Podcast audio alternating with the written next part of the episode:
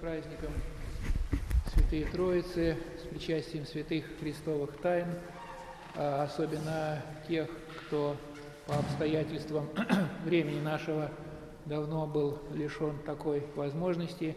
И после этой нашей радостной, но и продолжительной службы, конечно, продолжительная проповедь уже совершенно не нужна. А, и, может быть, только два слова я скажу а, для уточнения может быть, э, смысла э, праздника нашего. Строго говоря, он и именуется и в богослужебных книгах как День сошествия Святого Духа на апостолов, но в них же даже вот в молитвах, которые мы вечерние, которые мы сегодня читали, он читается, он называется праздником Троицы.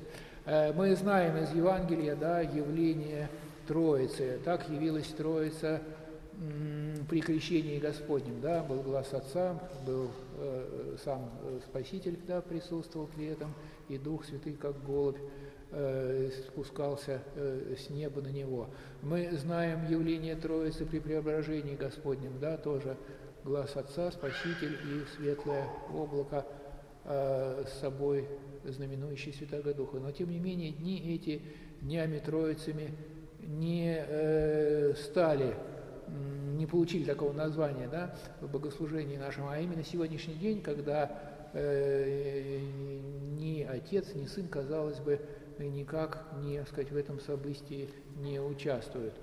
Только Святой Дух видимым образом являет свое присутствие. Ну, здесь, наверное, можно по-разному об этом говорить. Я бы обратил внимание только на одно, что в этот день Дух Святый не только внешним образом явился на апостолах в виде огненных языков, как мы знаем, да, но и истинно вселился в них. Мы знаем, что только э, Духом Божиим можно назвать Иисуса Господом и Сыном Божиим, и знаем, что кто видел Сына Божия, тот видел Отца. Таким образом, вот только Дух Святый дает истинное, внутреннее, таинственное и неопривержимое э, наше, нам знание о Троице Пресвятой.